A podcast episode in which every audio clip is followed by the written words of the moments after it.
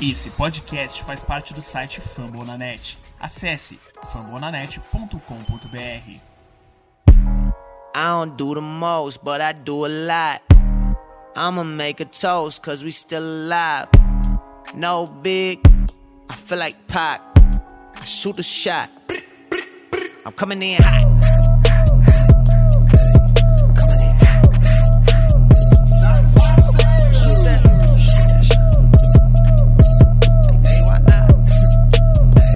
Fala galera do iBelieve, estamos começando aqui mais um episódio, episódio 35.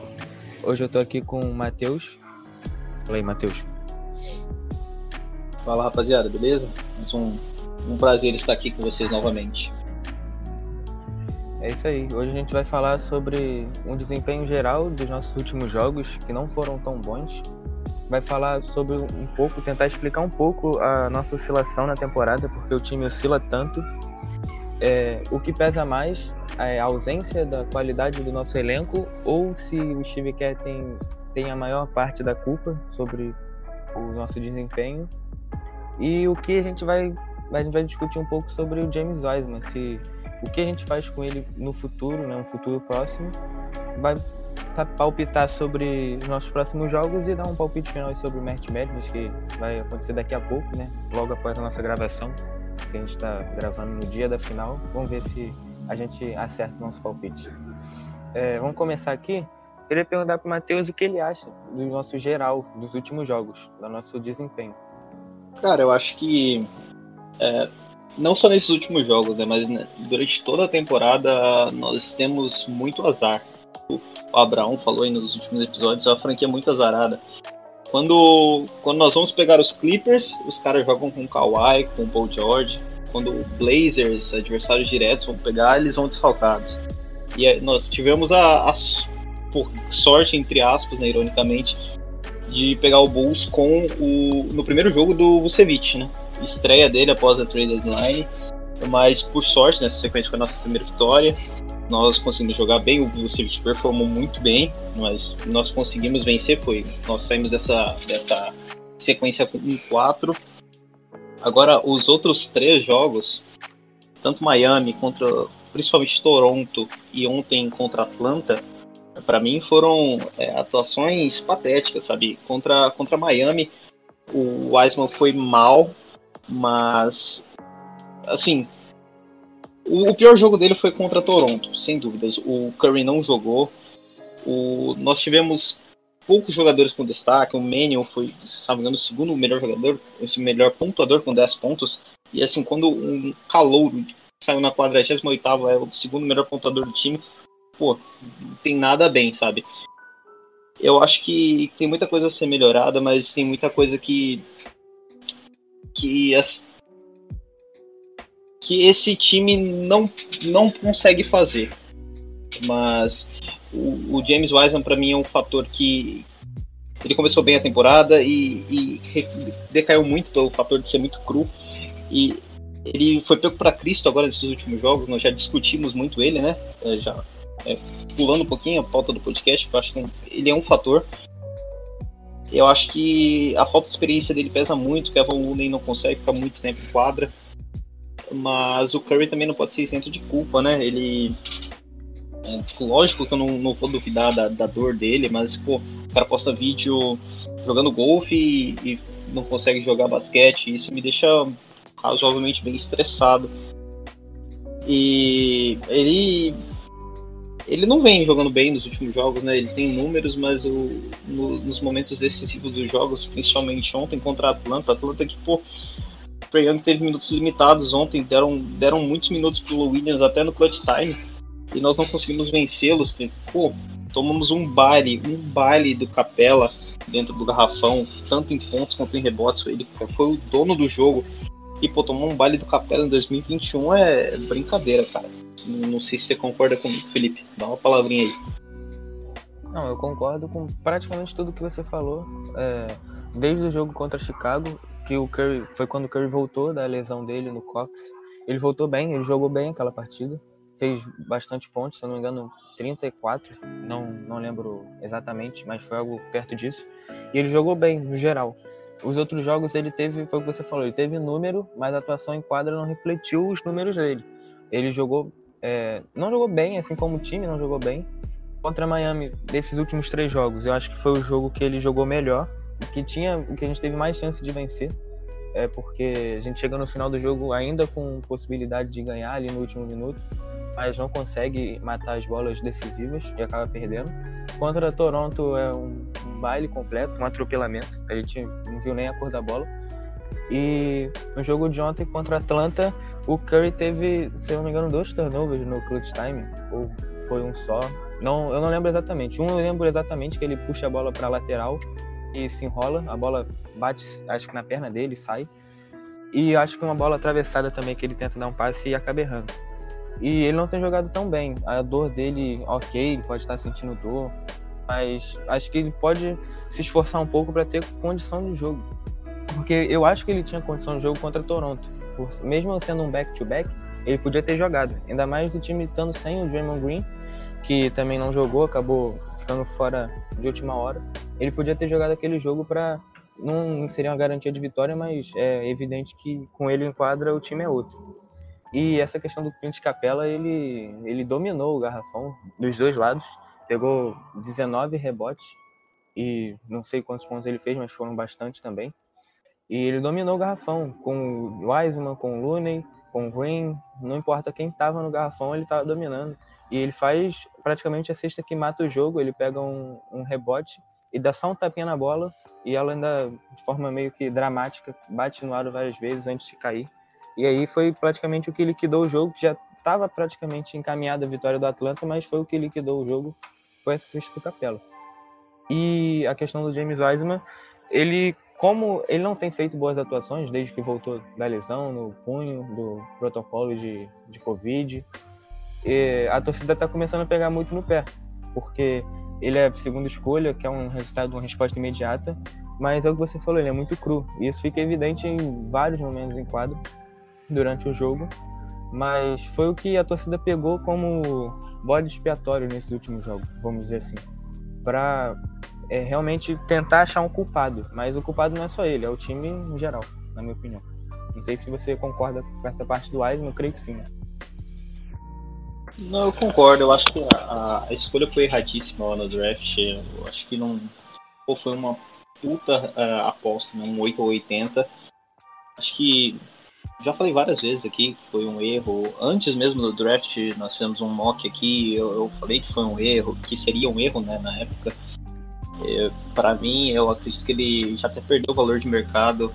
Acho que nós tivéssemos escolhido o escolhido e trocado na noite do draft, sairia por um valor melhor do que sai hoje, ou vai sair no, ao fim da temporada. Então, se for para ficar, tem que ter paciência com ele. Agora, se for para trocar, acho que tem que trocar logo. Porque eu, eu, acredito que até o fim da temporada ele pode até ser mais queimado pela inexperiência, né? Ele tá na fogueira, a torcida é impaciente, a torcida, óbvio, se, se acomodou, se acostumou com o título, com a, com a máquina que nós éramos. E acredito que, que tá em, ele tem culpa, mas ele tá recebendo muito peso que não deveria receber. É, exatamente. Ele, ele tem a culpa, a parcela dele de culpa, assim como todos têm. Pode ser que ele tenha um pouco a mais do que o resto do time em geral, talvez. Mas ele está recebendo muitas críticas, está sendo muito criticado e talvez não esteja sabendo lidar com isso também, é um fator. As críticas podem atrapalhar. E outro que também não pode ser isento de crítica é o Kelly Oubre Jr., que não consegue manter uma constância. Faz um jogo bom e cinco ruins. E principalmente agora ele voltou a ser inconstante nos arremessos, que ele tinha, estava com uma consistência boa.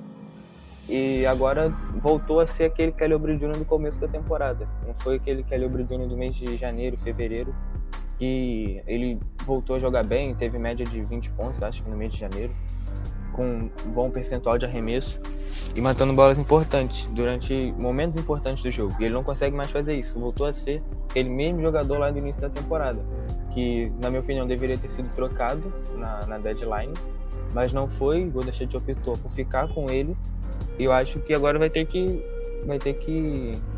Como é que vamos dizer? Aturar. Aturar é uma palavra muito forte para um jogador. Vai ter que suportar esse peso de ter ele no time, porque realmente não está contribuindo como deveria até o final da temporada.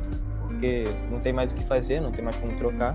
Esperar a off-season e ver o que vai fazer com ele. Se renova, se é, deixa ele assinar com, outro, com outra franquia. Aí a gente vai ver. Então, eu acho que é, esse aí entra um pouquinho no nosso próximo tópico, né, que seria da, do motivo de oscilação da temporada. Eu vejo o Obre como um cara é, para complementar um elenco. Eu não vejo, não, não falando só do Warriors, ele pode sair daqui para outro time, eu não vejo ele num time sendo titular, levando o time longe e indo longe com o time. Ele, ele não seria titular de um grupo Nets hoje, de um, de um Lakers. Ele, ele é um tipo de jogador que numa série de playoffs ele entra para complementar. Ele é o que o Caldwell Pope fez ano, ano passado, por exemplo, pro Lakers. Ele é aquele jogador aleatório que pode contribuir. Agora, ele não pode ser titular de um time que tem pretensões de ganhar o anel. Acho que foi uma, uma aposta com, depois da lesão do Clay, né? já estava sendo especulado, mas ele viria para ser a, o reserva do Clay. E a, eu acho que não deu certo. Eu, eu não gostaria que ele renovasse, principalmente pelas, pelas falas dele. É, agora, no, nos últimos dias, né, o, o Bogut, o Andrew Bogut, nosso, o nosso antigo pivô, ele falou que o, que o Ubre ele não se vê como reserva, que ele não merece tal posição, que ele deve ser titular na liga. E o, alguns, ele não citou nomes, né? Alguns jogadores do Warriors não gostaram porque até há pouco tempo pô, nós tínhamos um Finals MVP no Iguodala sendo reserva e agora quem é Ubre não quer ser reserva. E sendo assim, eu acho que ele vai pedir um valor alto, porque na cabeça dele acha que é titular, né? O time é tudo. E eu acho que aqui ele não vai, não vai conseguir ser titular, não. Até porque nós não temos cap para um jogador, claro, um jogador que pensa mais em si mesmo do que no time. Não sei se você concorda, mano. Não, eu concordo com o que você falou. Principalmente que ele acha que ele já tem um status de, não sei, quase um All-Star, talvez. Mas ele ainda não é isso tudo. E também não sei se vai chegar a ser. Porque ele quer receber um contrato, ele quer ter um contrato de 3 anos para receber 20 milhões por temporada. E para mim ele não merece esse contrato. Se alguém for pagar, que não seja a gente. Até porque eu acho que o Golden State nem tem cap para isso.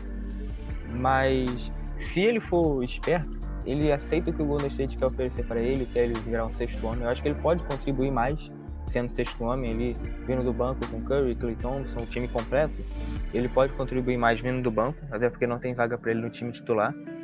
E ele aceitava, se fosse ele, se o Golden State quisesse uma renovação com valores mais baixos, para ele ser o sexto homem, eu aceitava esse contrato se eu fosse ele porque o Clay Thompson ele não vai voltar 100% logo de cara, não vai ter a minutagem que ele tinha, vai ter minutagem reduzida, então ele vai ter tempo de quadra no começo da temporada e ao longo da temporada a gente vai se adaptando, adaptando a rotação a ele, né, sendo o sexto homem, sabe, ele sabendo disso. Mas essa ideia de que ele tem que ser titular, que ele não se vê sendo um jogador reserva, é, acho que é muito errada, pelo que ele tem apresentado em quadra.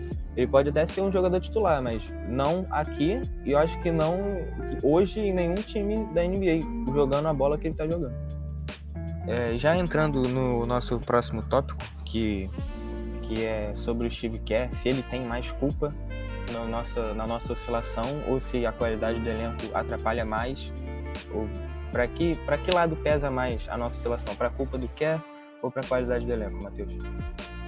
Cara, eu acho que varia um pouco dos dois, né? Nos últimos dias, aí, principalmente depois da derrota contra Toronto, o, o foi muito massacrado, tanto pela mídia quanto, quanto pela torcida, porque dizem que, que ele é um jogador que. Um jogador, não, perdão, um treinador que, pelo que foi falado, ele monta em cima de suas estrelas, que ele não consegue fazer o time performar sem suas estrelas. Mas eu acho que esse time no, no geral, ele não está preparado e ele não foi formado o, o desse ano para competir nas cabeças.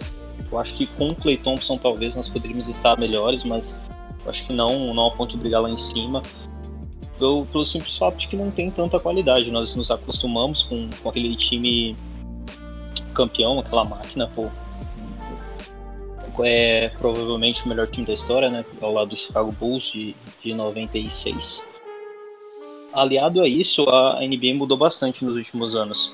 Para se ter uma ideia, colocando um pouco de números, é, eu acho que, não sei se você concorda comigo, Felipe, mas é, eu acho que o, quanto o número de pontos que um time faz no jogo, na minha visão, não é o melhor, a melhor forma de avaliar se é o melhor time ou não, porque tem muitas variantes nisso. O time pode ter, é, ter um jogo mais rápido, arremessar mais bolas, ter mais posse de bolas e com isso possibilitar mais arremessos e mais pontos. Então, tem uma estatística é, que é a de pontos por 100 posses de bola. E o Warriors em 2016-17, primeira temporada com o Kevin Durant aqui, é, alcançou o melhor desempenho nessa estatística na história, sendo o time mais eficiente da história, com 115,6 pontos por 100 posses de bola. Esse recorde só foi superado na temporada passada pelo Dallas Mavericks. Incrível que o Dallas, por numa oscilação danada, com o, o Porzingis baleado, teve 116,8 pontos por 100 posses de bola. E cara, era o melhor uh, aproveitamento mais, time mais eficiente da história. Hoje é o sétimo time mais eficiente da história. Os seis times mais eficientes da história estão jogando nessa temporada, que são Brooklyn, Milwaukee, Clippers, Clippers Jazz, Denver e Portland Trail Blazers. Então, o, a, evoluiu, a, a NBA evoluiu muito. É, o, as defesas elas não, não estão conseguindo conter os ataques. E no início da temporada nós sabíamos que nós íamos depender muito da defesa, porque o, o, o Wiggins ele sempre oscilou lá em Minnesota e o Obre, pô, ele não é do, do patamar do Clay Thompson. É óbvio que ele não ia performar ofensivamente da mesma forma. Então nós dependeríamos muito das defesas. E isso não é um problema só do Warriors. Toda a liga está com dificuldade de, de conter o, os ataques. E o Warriors nessa temporada tem 108,9 pontos por 100 posse de bola. É o 12 melhor da liga. E em 2016-17, quando nós batemos o recorde dessa estatística e éramos os melhores, time seria o sexto melhor da liga, juntando as duas conferências. Então, eu acho que não é uma culpa só do Warriors. O Warriors, é claro que o time tem que se adequar à realidade. Mas a NBA mudou bastante e tem muitos times sofrendo com isso. Não é só o Golden State. Eu acho que há uma pressão bem grande da torcida por resultados, porque ah, time grande não pode tancar, nós já tancamos na temporada passada, agora é hora de vencer lá em cima, aproveitar o Curry, mas pô, esse time não é para isso. Esse é, pô, se você jogar a expectativa que esse time com Kelly Oubre Jr. de titular, que para mim é o pior titular, é, vai, vai brigar para ser campeão, você, você é maluco, você tá delirando e, e você, você vai se decepcionar. Então eu acho que temporada que vem, sem o Obre com reforço para posição, para ser reserva, né? Porque obviamente o Clay Thompson vai ser titular. Eu acho que nós podemos brigar, mas eu acho que o principal motivo da oscilação é tanto ele contra o Wiggins. Só que tendo o Clay Thompson, como eu falei em, em outros podcasts, desculpa que eu acho que vai ficar meio longo a fala, Felipe. O, o, sistema do Warriors ele sempre, sempre foi voltado para ter duas armas principais no ataque. Porque é muito fácil você marcar o Curry no off-ball sendo que não tem outros arremessadores confiáveis. Que o Clay, o, o Curry passa a bola pro Green, tenta correr loucamente para se desmarcar e o, e o, marcador ele não vai tirar o, o olho do Curry. Quando no passado, se ele tirasse o olho do Curry, o Clay Thompson arremessava, ou Kevin Durant arremessava. Então, agora tá muito fácil marcar o Curry. E eu acredito que temporada que vem, com o retorno do Clay, o nosso estilo de jogo possa voltar e possa, possa voltar a ser desempenhado. Porque esse estilo de jogo tentou. ele Algumas franquias tentaram replicá-lo e nunca conseguiram exatamente por, pela falta de dois arremessadores tão confiáveis e tão bons quanto o Curry e Clay Thompson. E aí, eu acho que cai um pouco a culpa no Kerr, porque o, o Kerr ele, ele moldou esse sistema, ele criou esse sistema. E esses jogadores não são capazes de jogar nesse sistema. É, ele tentou mudar um pouco, tentou fazer um pouco mais de pick and roll pro Wiseman, mas o não, não adianta fazer pick and roll pro Wiseman se o Wiseman tá um, jogando uma draga, né? Então acho que é, o, o Kerr não tem tanta culpa. Vocês, eu acho que você também já falou em alguns podcasts que o, o Kerr ele tentou arrumar um carro, trocar um pneu com, com o carro andando, né? Com, ele recebeu a notícia do, do Clay machucado na noite do draft. O Clay fez parte do training camp, então, é, cara, complicado, mas eu, eu não jogaria as culpas, a culpa nas costas do Kerr de, de forma alguma. É, eu concordo com você na, nessa parte da questão do, do que que a culpa não é dele. Ele tem culpa, óbvio, ele também não está isento, mas ele tem. A culpa dele talvez é, seja mais baixa nisso tudo. Porque essa expressão do trocar o pneu com o andando, se eu não me engano, quem falou foi o, o Abraão. E a gente também já falou em outros podcasts sobre o Curry, a marcação do Curry, sem o Clay Thompson. O Curry recebe double team na, quando ele atravessa a quadra, da quadra de defesa para a quadra de ataque.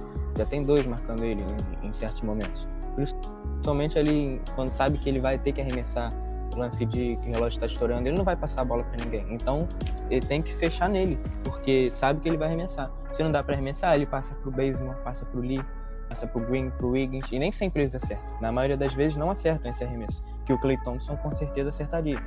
E a oscilação defensiva, acho que é muito culpa do, do. Concordo que ele é o nosso pior titular na temporada. O Wiggins, na defesa, ele sempre foi consistente a temporada toda, desde o começo. No ataque, ele oscilou em alguns momentos. Agora, ele voltou a, a ficar quente no ataque. No, jogo, no último jogo, agora, ele não foi tão bem no ataque. Não teve o destaque ofensivo quanto nos outros jogos. Até contra Toronto, ele terminou o primeiro tempo com 100% de aproveitamento em todos os arremessos três pontos, lance livre e arremesso de quadra. Mas sozinho ele não conseguiu resolver no ataque. E essa questão de ter mais armas é o que realmente falta pra gente na temporada. É a qualidade do elenco. Porque a gente não tem arma para, como você falou, o, o, Green recebia a bola, ele tinha o Curry, tinha o Clay e tinha o Durant para passar. Hoje ele só tem o Curry, que muitas vezes não consegue se desmarcar, ou então acha arremessos ruins. É, muitas vezes normalmente marcado por um só ou dois. Então falta isso, falta mais armas que mais armas ofensivas que sejam letais como o Clay Thompson era. Óbvio, ninguém vai chegar ao nível do Clay Thompson, mas faltou, faltou algum jogador para que tenha uma bola confiável ali de fora. O Damian Lee não, não consegue, e no caso seria um chutador. O Michael Mulder também não consegue o Baseman não consegue, ninguém consegue. Quem chega mais próximo ali de ter uma bola um pouco mais confiável é o Wiggins, mas que nem sempre está bem para matar essas bolas. É, eu, eu concordo em gênero, número e grau. Acho que eu falei que o, que o Obre é o nosso pior titular, lógico, desconsiderando o Wiseman, considerando que o Looney é titular. Agora, o Wiseman, assim como eu disse o, no início da temporada ali, o, o Kerr, ele tentou mudar um pouco o estilo de jogo. Era, um, era perceptível também que o time pegou um pouco mais de entrosamento. E ele tentou adotar um pouco mais de pick and roll, jogar como toda liga joga hoje em dia, porque nós éramos o diferencial. E com, com a má fase do, do Eisman, com a péssima fase do Pascal e com, a, na época, a lesão do Looney, foi, foi difícil adotar isso. E, pô, se, se a opção número um não dá pra não tá rolando e a segunda não rola, então a gente desempenha mal. É, é, isso é consequência. Eu acho que, assim, ontem o, o nós comentamos, conversamos com o Léo lá no grupo, né? Ele falou, pô, nós temos que pegar a Atlanta agora e amassar os caras, não tem como ficar é, tendo vitória, vitória curta, né? Vitória por placar apertado, porque depois da derrota contra o Raptors, a gente, nós fizemos piada, pô. O Ibis fez piada com o Warriors. E, só que eu acho que o, o, o, nosso nível nessa temporada tá sendo esse. O Curry, se for pegar aí nos últimos jogos, ontem ele fez 37 pontos. Contra Miami ele fez 36. Ele tá jogando muito, muito bem, apesar de é, vacilar nos momentos decisivos, né? Ele cometeu dois turnovers ontem no first time, como você falou. Mas o time não é só o Curry, né? O, o Wiggins, ele. Porra, todo jogo ele vai fazer ali os 15 pontinhos dele mas ele não faz mais que isso. E 15 pontos é pouco pro segundo melhor, pro segundo suposto melhor, segundo melhor scorer do time. O, o Obre, ah, já cansei de comentar dele. O cara, é, para mim, é reserva na liga em, em, contenders. E o Green nunca pontuou, nunca foi um jogador de pontuação. Então, eu, eu também não sei se o Clay Thompson vai ser suficiente temporada que vem, porque nós estamos vendo aí o que está acontecendo com, com o Duran nesse retorno para a liga. Ele teve jogos muito bons, mas está afastado há mais de um mês, com, com certeza por consequência da lesão no Aquiles. E o Clay Thompson ele não teve só lesão no Aquiles, né? Também teve rompeu o, o ligamento do joelho, dois anos parado. Vai ser muito difícil a temporada que vem. E o, o Obre com certeza para mim não é a saída. É, o Clay Thompson ele vem da, vai na próxima temporada, ele vai vir das duas piores lesões do, do esporte, né? Do, do basquete, que é o ligamento do joelho e o tendão de Aquiles. E em sequência, né, ele nem chegou a jogar depois que se recuperou do joelho. Então o volume dele talvez seja menor no começo. Eu acredito que depois ele vai recuperar a forma que era, mas no começo da temporada, nos primeiros jogos, com certeza o volume vai ser bem mais baixo. E aí vai faltar, a gente vai precisar que o que falta hoje, que é ter armas na, principalmente no banco. Eu acho que o nosso banco para essa temporada foi muito fraco. A gente tinha um Anamaker que era o armador reserva, que era a gente cansou de falar dele aqui, que era muito fraco, ele era muito ruim, vacilava muito, ele compensava um pouco na defesa, mas também nem era tudo isso.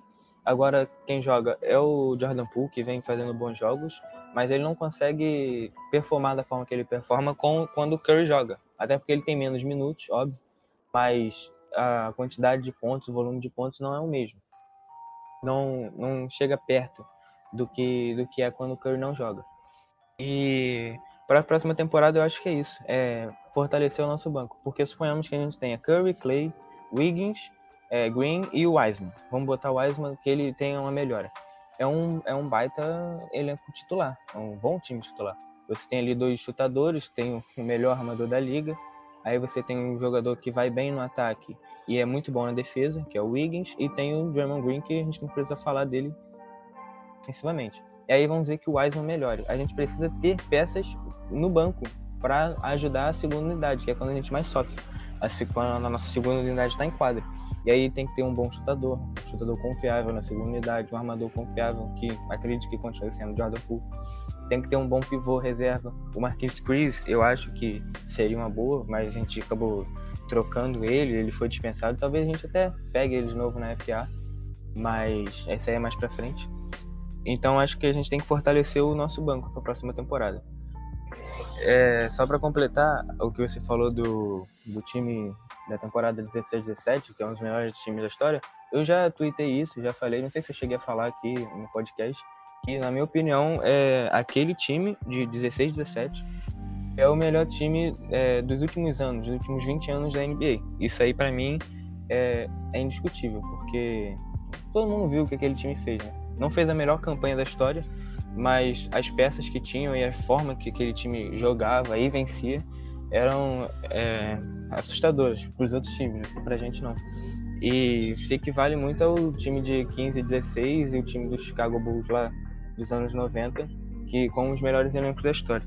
Porque essa estatística é uma estatística que eu não conhecia, confesso que você falou, que realmente mostra que não só é, mudou o jogo naquela época, como fez a liga evoluir de certa forma, né?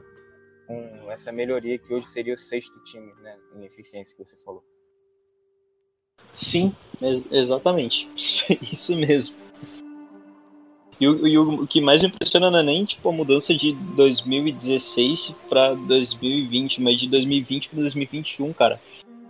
Porra, o melhor time em eficiência da história hoje é o sétimo melhor. Porra, a NBA tá mudando bastante, né? E eu não sei o que dá para fazer para mudar isso. Não sei o que as defesas podem fazer.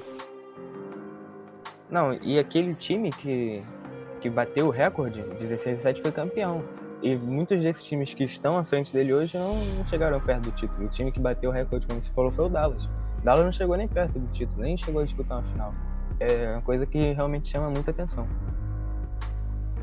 Agora a gente entra no tópico do James Wiseman, né? Que a gente sabe que não vem fazendo uma boa temporada. Ele, a gente já falou até aqui em outros podcasts, falou nesse aqui também, que ele começou bem a temporada, aí teve uma lesão no punho, ficou 11 jogos fora, aí voltou, entrou em protocolo de segurança da NBA, e agora voltou muito mal. E nesses últimos jogos ele foi é, o principal alvo da, da torcida para as críticas pelo que ele tem apresentado em quadra.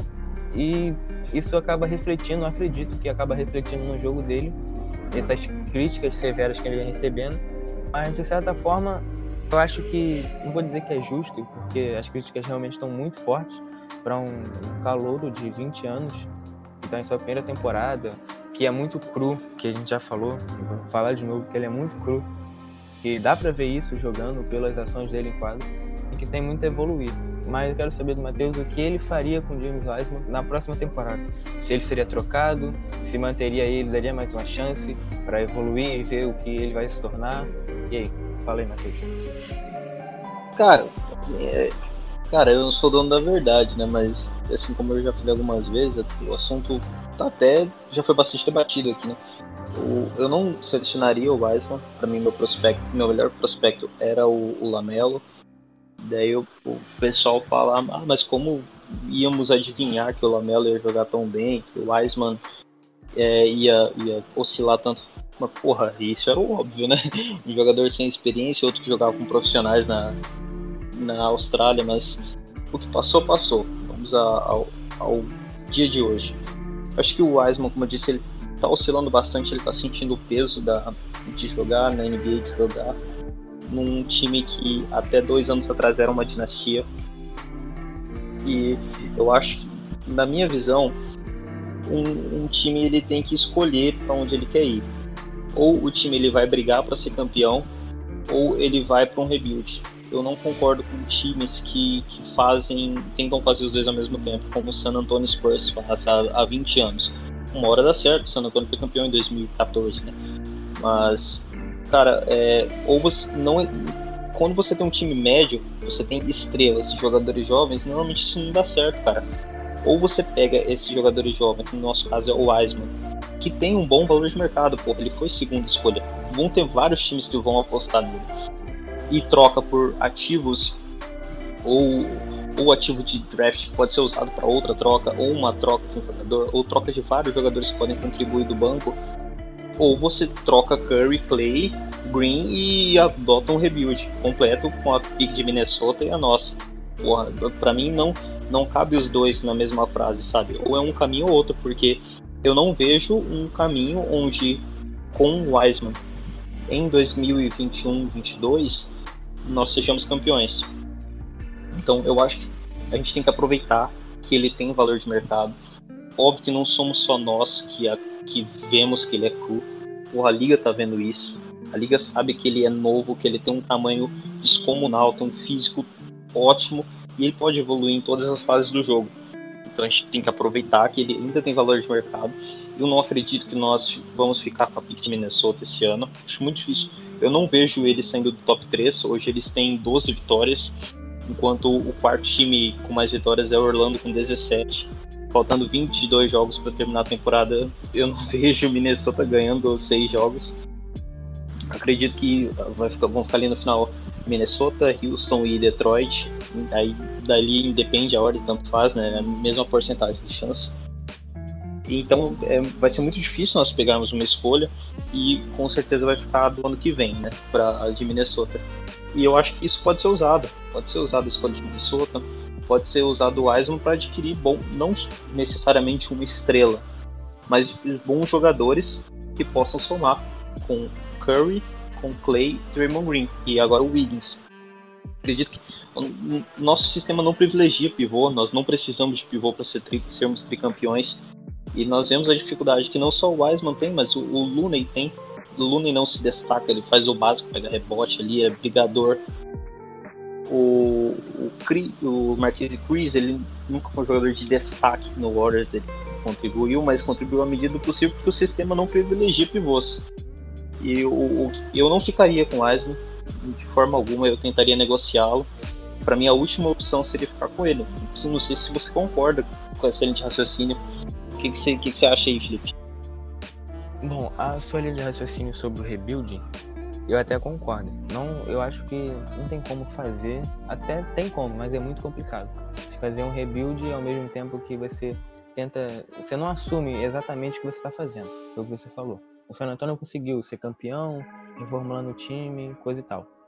Mas eu acho que o rebuild no, no Golden State só vai vir depois que Curry, Clay Green se aposentarem. Porque eu imagino que eles vão vão ficar na franquia até o final da carreira deles. Eu não vejo eles saindo para outros times. Então acho que o rebuild vem depois disso. Por isso que é, é importante você ter esses jovens, como o Eisman seria um, um prospecto, um jovem para o futuro, que já pudessem liderar essa forma de rebuild. Eu, eu penso mais ou menos dessa forma. Eu concordo com você que a escolha foi errada, a escolha deveria ter sido Lamelo, mas já, já foi, enfim, não tem mais como mudar. Então, o Wiseman, eu usaria ele, eu daria mais uma chance para ele na próxima temporada. Eu ainda acredito que ele tem muito a evoluir, principalmente o físico dele. Ele pode aprender a usar mais o físico para ser mais dominante no garrafão, ser mais forte. Talvez ele não é tão móvel, ele tenta fazer essa, essa questão do pivô moderno, sair, chutar uma bola de fora, mas não, não consegue. Eu acho que até o Steve Kerr falou nessas últimas entrevistas que ele tem tentado fazer muita coisa, quando no momento ele tem que fazer só o básico, para para mostrar um pouco de, de basquete para tentar diminuir um pouco essas críticas. Ele tem tentado fazer muita coisa, jogar em push-up, jogar fora do garrafão, arremessar, mas tenta fazer o básico no momento, que ele fez o básico. E ontem, no primeiro quarto do jogo, primeiro tempo ele jogou bem. Ele fez o básico, pick and roll, tentou pegar ali rebote, brigou no garrafão e fez um bom jogo ali enquanto esteve em quadra. Foi desses últimos jogos o jogo que ele, o jogo que ele jogou melhor, na minha opinião. E eu daria mais uma chance para ele na próxima temporada, mas se não desse certo no começo, talvez trocar na deadline, não sei. Depende muito, porque eu ainda acredito no potencial dele, mas não sei se se não der certo na próxima temporada, é o que você falou, ele pode perder o valor dele e a gente acabar ficando sem nada, entre aspas. Sim, é, cara, eu, eu concordo que é muito cedo para julgar o garoto. Pô, ele acabou de fazer 20 anos na semana passada. Ele, ele é muito atlético. Ele é, tem muitos pontos positivos. Mas, cara, na minha visão, é, é, seria um erro dar mais um ano para ele. Que assim, nós torcedores, nós podemos nos apegar a jogadores. Nos apegar, por exemplo, tem muita gente que se apegou ao Obre, mas uh, o, o general manager ele não pode ele trabalha para o time tem que ver o que é melhor para o time. E eu acho que a gente pode, vamos supor que a gente deu um ou mais um ano para ele e ele venha a, a, ser um jogador melhor ao fim da próxima temporada. É óbvio que ele não vai ser uma estrela ao fim da próxima temporada, eu acho isso aí inimaginável. Mas se ele evoluir para estar tá pronto para jogar em 2022-23, nós vamos brigar pelo título com nossos dois melhores jogadores sendo 35 e 34 anos, porra, eu acho que é, é a receita pro fracasso, sabe? Eu, eu acho que eh, nós ficamos quase 50 anos sem título. E a gente, nós temos o melhor jogador da história da, da franquia em atividade. A gente, eu, na minha visão, a gente tem que apostar todas as fichas na próxima temporada. E se não der, a gente aposta todas de novo na próxima. Agora eu acho que não dá tempo de. Assim, se, se nós ficarmos com a escolha de Minnesota, se der, também envolve numa troca para um super jogador, o Wiseman e, e, o, e o Cade e o Suggs. Assim, tipo, cara, é, eu acho que é muito mais valioso você é, usar o Curry, usar o, o Clay Thompson e mais uma estrela para tentar de novo mais um anel, porque vai lá saber quando, daqui quantos anos que a gente vai ter jogadores tão bons assim, três futuros Hall da Fama jogando junto. Pô, não, cara, não entra na minha cabeça. Eu, eu não acho que é o caminho certo ficar com ele. Apesar de que normalmente o caminho certo é você dar tempo pro calor.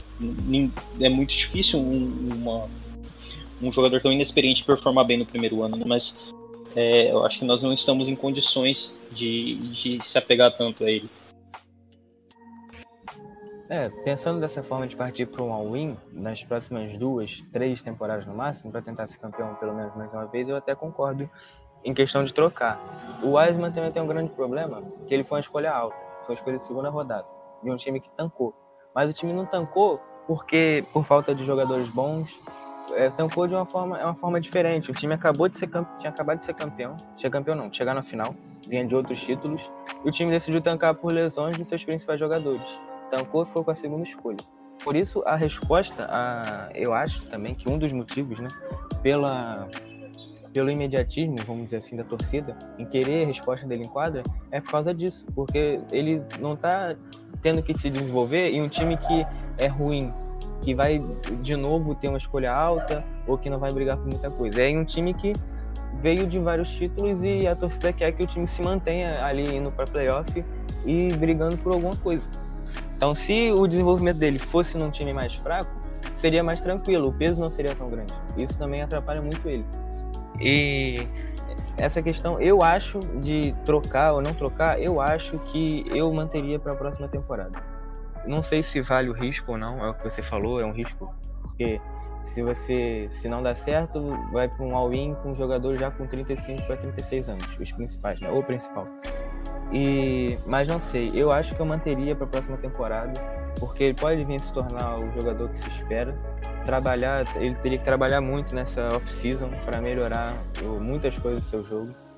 Mas eu não sei. Eu tenho uma certa dúvida sobre trocar ou não trocar, mas eu acho que manteria para a próxima temporada. E hoje, um pouco mais cedo da nossa gravação, surgiu um, um, um boato, né, uma fala do Andrew Bogut, nosso antigo pivô, 2015 ali, do nosso título, que o Golden State teria recebido uma, uma proposta de troca pelo Kelly Oubre Jr., envolvendo o Lonzo Ball e mais uma pique de primeira rodada, né? É isso? Acho que é isso, primeira rodada, se não me engano. Pelo. Na verdade, na verdade ele não especificou, ele só falou que era escolha. Tá, eu vou começar aqui de novo sem barulho. É, hoje, um pouco mais cedo, na nossa gravação hoje à tarde, do dia que a gente está gravando, surgiu uma fala, né, um depoimento do Andrew Bogut, nosso antigo pivô, que o Golden State que ele recebeu de fontes, né, é, confiáveis, segundo ele, que o Golden State teria recebido uma proposta de troca pelo Kelly Oubre Jr. do New Orleans Pelicans, que envolvia o Lonzo Ball e mais uma escolha de draft pelo Kelly Oubre, e que o Golden State teria recusado. Eu vou começar falando aqui que eu acho que isso não é verdade, que o Golden State recebeu essa proposta. Antes da deadline, umas semanas antes, teve um interesse, surgiu a notícia de que teve um interesse do Pelicans sobre o Oubre, que envolveria o Lonzo e o JJ Redick, se eu não me engano. E que não foi para frente, o Golden State não quis. E eu acho que depois da na deadline, depois de o Pelicans ver o que o vinha jogando, eles não é, tentariam de novo isso, ainda mais envolvendo a escolha de draft. Eu não sei o que o Matheus acha, mas eu acho que essa formação não é verídica. Cara, é, eu concordo com você. Eu acho que se fosse para mandar uma escolha, obviamente seria de segunda rodada, mas eu, não faz sentido pro Pelicans, porque eles claramente estão num rebuild de longo prazo, né? Eles, então, o que, que o Oubre faria lá, né? Só se eles tivessem assim, um acordo verbal para renovação. Mas na minha cabeça não faz sentido nem o David Griffin, GM do, do Pelicans, oferecer e nem o Myers recusar. então, é só para passar informação mesmo, como você disse, né? É, mais para citar o que aconteceu né, um pouco, vamos dizer que no pré-gravação. Mas também não teria, eu concordo com você, o Bob Myers não, acho que não recusaria se realmente tivesse vindo.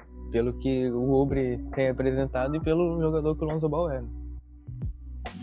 é. exatamente, não, não faz nenhum sentido e o, o Bogut, assim, ele, assim, ele fala o que quer, mas é a palavra dele, né? Eu nunca vi ele dando informação confiável, nem sabia que ele tinha fontes assim, sobre a NBA. É, eu achei, eu achei bem estranho quando, quando vi a notícia. Mas é isso, só para passar a informação mesmo. Já também é uma coisa que já passou na deadline, não tem mais como trocar o, o Kelly Oubre Jr.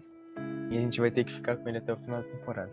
Vamos passar aqui para o próximo tópico, que é para a gente falar sobre os nossos próximos jogos dar seu, seu palpite aí, Matheus, sobre nossos próximos jogos, que são contra. Deixa eu, deixa eu ver aqui certinho. Bucks, Wizards, Rockets, Nuggets e Thunder. O que, que você acha aí que a gente pode fazer nesses próximos cinco jogos? Cara, eu acho que dá. Eu acho que fica entre um 2-3 e entre um 3-2. Eu acho que o, o jogo chave para saber qual se, vai, se a sequência vai ser positiva ou negativa é contra o Wizards porque eu acho que amanhã a gente tomou um atropelo do Bucks. E eu acho que nós perdemos do Nuggets também. Acredito que nós vamos ganhar do Hawks, pô, os caras venceram uma partida nos últimos 25 jogos. É, acredito que nós ganhamos do, do Thunder também, o time mais com a faixa etária mais jovem da liga. É, hoje, por exemplo, eles vão para um jogo com apenas 8 jogadores, então acredito que dê para ganhar. Agora o Wizards é um, é um time que tem um, um ataque bem prolífico e uma defesa muito capenga. Mais ou menos o contrário do Golden State. Então, vai ser um, acredito que seja um jogo equilibrado. E não sei se esse jogo é em casa ou fora, mas apesar de que sem torcida não tem muita diferença, né? mas eu acho que lá em Washington já tá podendo ter torcida. Lógico que em menor quantidade. Mas eu acredito que possa ser um 3-2. Mas me. Eu fico meio. Assim, meio chateado, né? Que nós poderíamos ter uma campanha muito melhor. É, e para um jogo desse do Bucks ou do Nuggets assim, sem peso nas costas de pô, não somos favoritos, já temos uma campanha legal, mas não, a gente agora precisa vencer, mesmo sendo muito difícil, nós temos que jogar para vencer todos os jogos. O que, que você acha, mano, da, da nossa sequência? É, eu fico com um 3-2, um 2-3, assim como você. Mas eu também acho que a gente vai perder pro Bucks, mas eu fico com aquele pensamento de que, pô, vamos perder cinco seguidas. É... A gente tá na sequência de. É, cinco seguidas seria isso. A gente perder pro Bucks, vão ser cinco derrotas seguidas. Aconteceu uma situação parecida contra quando a gente foi jogar contra o Utah a última vez que a gente vinha, se eu não me engano, também de quatro derrotas seguidas e a gente ganhou do Utah Jazz, que muito mais time que a gente, muito bem encaixado, tá brigando lá em cima no, na conferência. Se não me engano, ainda era o líder da Conferência Oeste. Mas eu acredito que não vai dar para ganhar do Bucks. E o Wizards também é um jogo, vai ser o jogo mais complicado nessa sequência. Porque contra o Nuggets, eu também acho que é, vai ser a nossa segunda derrota na, nessa sequência. Mas eu acho que a gente consegue ganhar do Wizards, o Rockets, né? Eles estão em completo tanque. E o Thunder também não é, não é um jogo tão difícil. E eu queria falar sobre o, o Houston, que ganhou um jogo nos últimos 25, é uma coisa muito triste, né? Eu espero que continue assim. Boa. Vamos entrar agora aqui nas perguntas lá do Twitter que a gente recebeu. A primeira pergunta é do Nando Koroxit, que pediu para a gente fazer uma análise entre os nossos reais motivos de fracasso da temporada até aqui. É, eu vou passar para o Matheus iniciar. O que, você acha aí, nosso real motivo, o principal motivo do nosso fracasso, entre aspas, né? Entre aspas não, nosso fracasso até aqui na temporada. Bom, acho que o principal motivo, só, porra, qual que é o motivo número um? A lesão do Clay Thompson. Um desfalque imensurável. Eu acho que o, o quem entrou no lugar dele não, não está à altura. Acho que a expectativa colocada no, no Obre de performar como o Clay, de evoluir, por ter a oportunidade da vida sendo titular e provar que pode merecer um contrato, essa expectativa nos frustrou muito. Mas acredito que a lesão dele, é, a necessidade de jogar, de ter um titular que não merece titular em um time contender, é, são os principais motivos. E o outro é que nós depositamos muitas fichas no, em um, um prospecto muito alto no draft e, e ele está oscilando bastante. Então, é, para mim, o, o Curry vai mal em alguns jogos, mas são poucos jogos. Vai bem, ele vai bem na maioria. O Green, o Green é o, o Green sempre, né? Não tem muito o que falar. Os jogadores do banco contribuem de certa forma bem. O Jordan Poole evoluiu magicamente, irretocável, não tenho o que falar dele. Eu acho que pode, pode vir a ser muito útil temporada que vem. Acho que o, uma fase do Pascal é algo que, que nos afeta, porque ele, ele vinha contribuindo com 12 pontos por jogo, sacou a temporada passada. Mas os principais motivos para mim são a lesão do Clay Thompson e o substituto dele, que, que é isso aí. Ele é desse nível e eu acho que não vai, não vai evoluir na carreira dele mais que isso. Vai ser só um. um... Cara, como que é a palavra quando o cara é. Ah, enfim, o cara é bancário. ah tá, bancário. Eu ia falar que ia ser um starter normal algum time. Não, é que tem uma palavra quando o cara é role player. É isso aí, o cara. Pode continuar, Felipe. É, é, concordo bastante com você. O Clay Thompson foi o, o que afetou mais no, no que a gente já tinha programado para a temporada. Porque ele se machucou na noite do draft e o Golden State decide mudar a escolha. Tinha um rumor de um movimento de, de descer no draft, para pegar o Daniel Vidia, mas isso nunca foi confirmado, era só um rumor. Trocaria a escolha, se não me engano, com Chicago, a sexta escolha. Enfim, mudou completamente o o, o que, tinha, que era programado para a temporada. E durante a temporada, acho que a nossa falta de consistência é o que afeta mais o nosso desempenho. Porque o time não consegue ser consistente em três jogos seguidos. Ganhar três jogos seguidos, uma vez três jogos seguidos.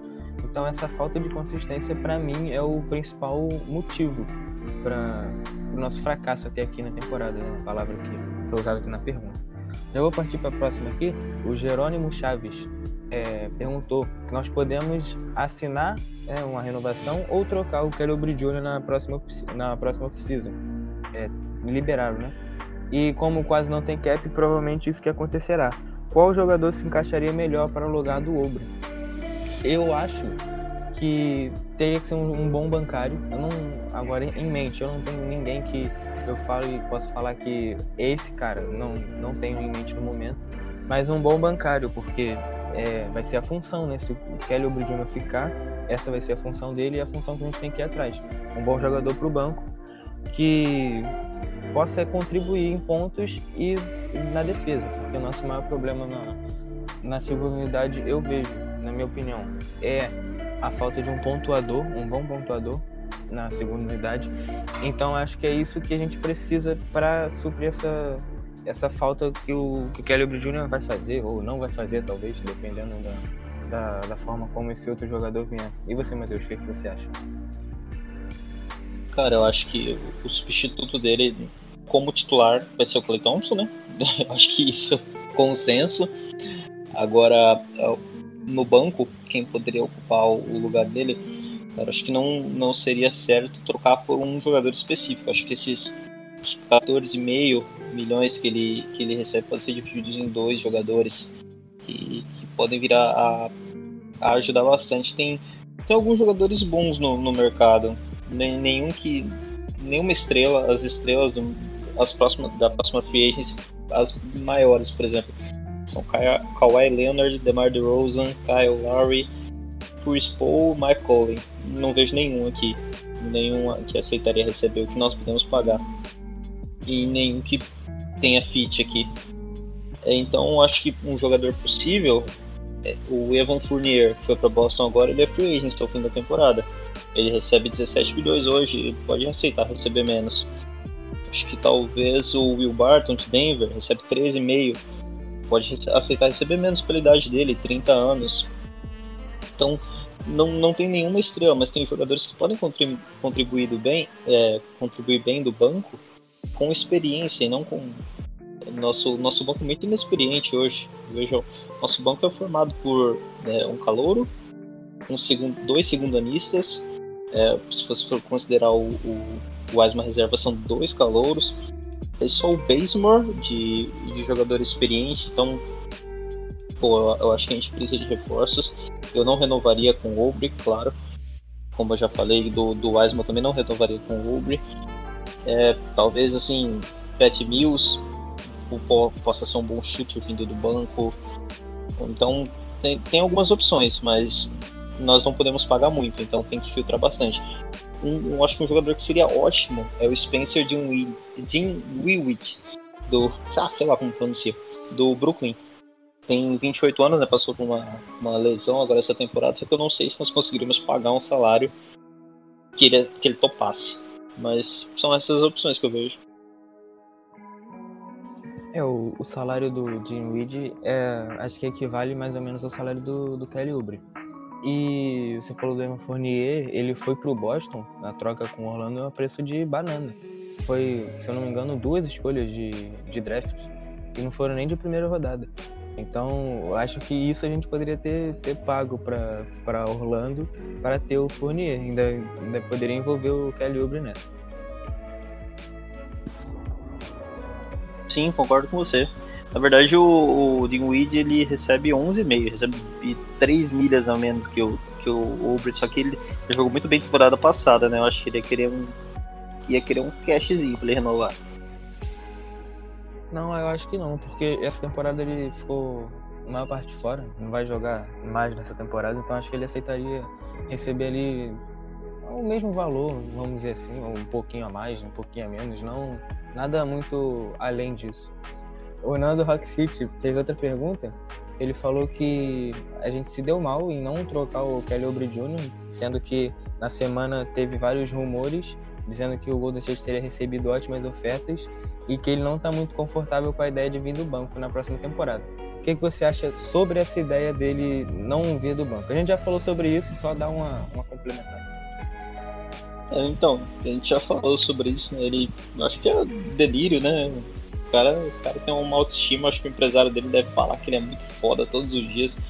Ou ele deve achar que a beleza dele influencia no basquete dele, porque, cara, não, pra mim não merece. Não merece titular, eu acho que ele talvez mereça o salário de hoje. Eu acho que 14 mil, é, 14 milhões é, é suficiente pro, pro basquete dele, mas ele não vai renovar por isso, ele vai querer mais, vai ter uns 20 milhões e aí eu não pagaria nem que a pau. E como a gente falou, a, a, a, pelo menos a única oferta que eu vi, o único fato que eu vi foi do, do Pelicans com o Lonzo e mais uma escolha que certamente seria de segunda rodada e eu não acredito na informação, mas se rolasse, se tiver acontecido, foi loucura não aceitar. A próxima pergunta aqui é do Eric Tortola ele perguntou se a gente acredita que nosso time pode se encaixar de novo e chegar na seed 7 ou 8 do Oeste. Eu acredito que 7 ou 8 já está meio distante, porque a gente já está é, três vitórias da campanha 50%, já está um pouco distante de dos adversários um pouco à frente, essas três derrotas contam muito, é, não é fácil correr atrás nesse ponto da temporada mas talvez possa acontecer. Eu acho muito difícil, mas possa vir a acontecer. E você, Matheus, o que, que você acha sobre essa pergunta? Velho, eu acho. Eu acho que dá, sabe? Eu, não, eu, eu acho que nós não vamos ficar na frente de Dallas. São quatro vitórias para tirar deles em, em, Nós temos 20 jogos aproximadamente ainda. É, na verdade, 22 exatamente. É, Memphis e San Antonio estão na nossa frente. No, no momento, eu acho que dá para passar eles tranquilamente. São, é um jogo só de diferença para empatar com eles. É, em número de vitórias, né? Claro que eles têm jogos a menos. Mas eu acho que é uma certeza que nós vamos pro play-in. Eu não vejo o Warriors ficando atrás de Pelicans e Kings. São o, os únicos times que estão na briga. Os outros três abaixo estão desconsiderados já. Mas eu acho que nós vamos pro play-in com certeza e vejo um cenário onde nós pegamos o Dallas. Talvez se nós passarmos e Memphis nós tenhamos um caminho mais fácil. Mas não, não nos vejo na sétima posição não. Até porque nós perdemos muitos jogos fáceis nessa, agora nessas últimas semanas. E isso vai prejudicar bastante lá no fim. É, eu, eu, concordo com você. Você falou o Dallas vai ser o nosso adversário de play, provavelmente. E terminar à frente de Memphis e, e Pelicans acho que é o, o mais é, provável pelo que vem acontecendo na temporada e pela tabela. Nossa tabela nessa reta final, em tese, é um pouco mais fácil. Vamos para a próxima pergunta. O arroba perguntou qual é a nossa expectativa dos próximos jogos, que a gente já deu. E se o desempenho melhorar, dá para sonhar além do play-in. O que você acha, Marcos? Eu acho que assim, como, como a gente acabou de responder, na temporada regular eu acho que o mais provável é o play-in. É, até porque o, só quem não vai pro play-in é do sexto para cima. Eu não vejo a gente chegando em sexto nem na bala. Do sexto hoje em dia é o, hoje é o Portland com 30 vitórias, nós temos 23 eles têm 61% de aproveitamento, nós temos 46%. Então nós não vamos para os playoffs direto nem na bala. O mais, o mais é, provável é irmos para o play-in. E agora, Dallas, cara, nós temos que vencer dois jogos de três. É, possível. É possível sim, inclusive acho que até seríamos favoritos se, se começássemos a. se voltássemos no desempenho pelo menos do, de dezembro, de, de dezembro, não, perdão, de janeiro ou fevereiro, que já estavam os melhores. Agora, de, passada a segunda rodada dos playoffs, aí, aí é mais complicado. É, eu também acho que o nosso limite na temporada é a primeira rodada. Dificilmente a gente vai para a segunda rodada. Porque passando pelo play-in a gente pega o líder da, da conferência, vai ser o Clippers, vai ser o Utah, vai ser o Lakers, vai ser um dos três times e a gente sabe que não vai ser fácil. Em uma série de sete jogos, acho que a gente não tem, não tem elenco para vencer eles quatro vezes. Então, acho que o limite ali é a primeira rodada do, dos playoffs. Mas a gente tem que ver, tem que ver, porque vai que acontece, né? De passar, bem, eu acho bem provável, mas pode ser que aconteça. Mas tem que focar primeiro em passar pelo play-in e conseguir assegurar a vaga, né? Concordo. Concordo. Acho bem difícil, como você falou, é, Utah, Clippers ou é, Nuggets, ou Phoenix mesmo, tá lá em cima. É, acho muito difícil, cara. São, são times com elencos muito melhores que os nossos. A próxima pergunta aqui é do arroba ClashAndré77. Ele pergunta se, com a saída do Kelly Oubre na próxima temporada, o Terence Ross seria uma boa para nossa rotação.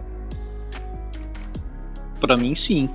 Na verdade, eu acho que nós poderíamos até ter oferecido uma segunda rodada, uma duas segundas rodadas por ele nesta temporada. Que não vai ser um contrato aspirante, né? Ele vai ter contrato ainda em Orlando. O Orlando claramente partiu para um rebuild e ele, apesar de ser meio de lua, ele é um bom arremessador. E claramente ele não vai vir para ser titular, então vindo do banco, acredito que ele possa contribuir e bastante. Então, eu acredito que pode ser um, um contribuinte consistente. É, eu tenho uma opinião um pouco diferente sobre ele. Eu não é um jogador que me agrada muito, mas eu acho que é um bom chutador, pode ser um bom chutador, um chutador confiável para a segunda unidade. Mas no geral ele não me agrada muito. Eu, eu nem tenho tantos motivos para isso. Eu só, não sei, eu só não vou muito com a cara do, do jogador, não sei se é uma forma de explicar. Mas pro time, pensando apenas no, no, no, Golden State, eu acho que seria uma boa sim, para ele vir da nossa segunda unidade. Porque ele tem uma boa bola de três, que possa ser uma bola de três muito mais confiável do que acho que a gente tem hoje no nosso banco. E seria uma boa peça para a próxima temporada.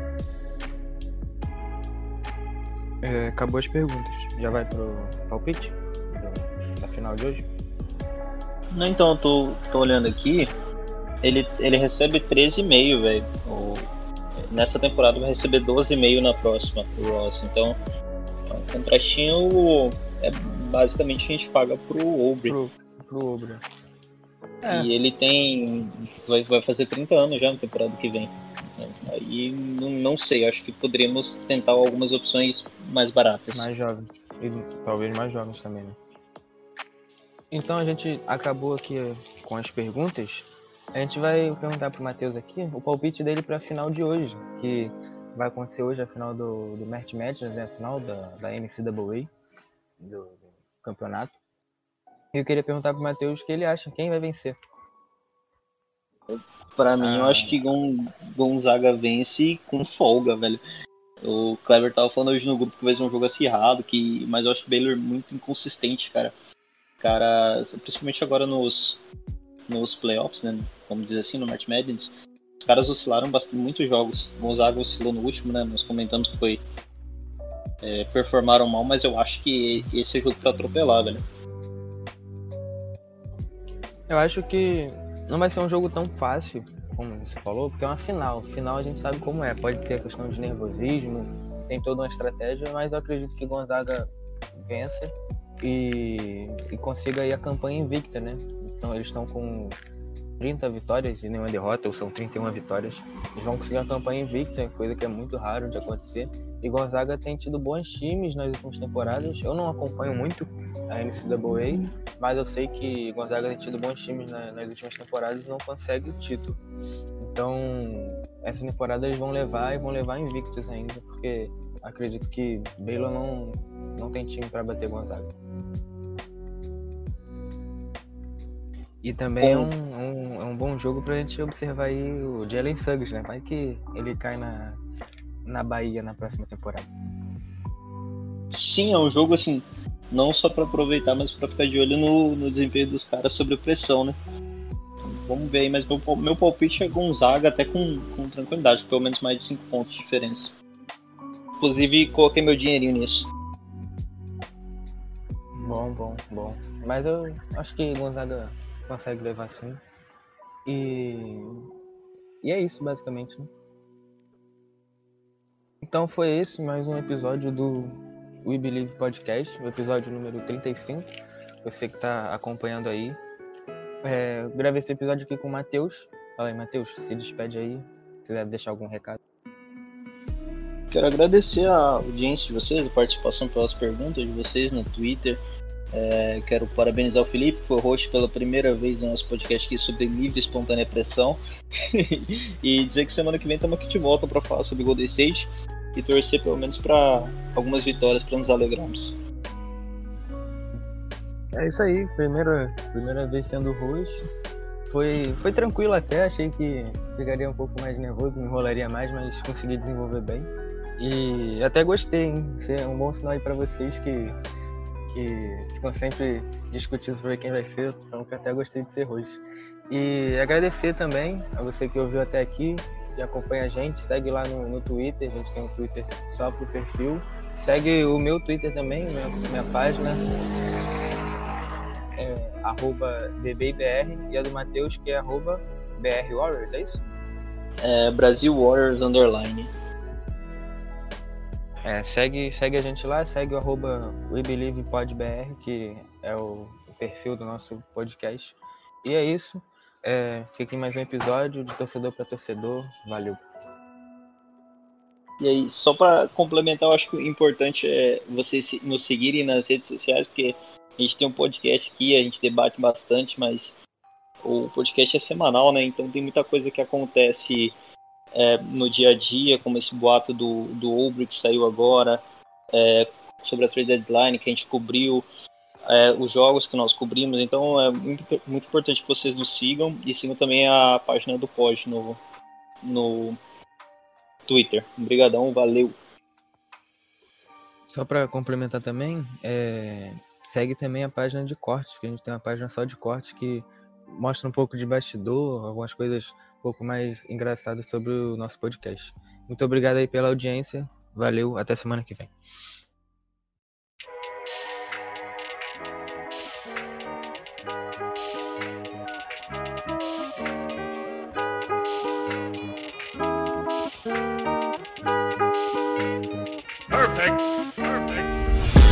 fais ma Gainsbourg, j'ai fait ma Gainsbourg Toujours à la bourre, toujours à la bourre Zéro à la selle, je pète une cheveux Des photos m'appellent.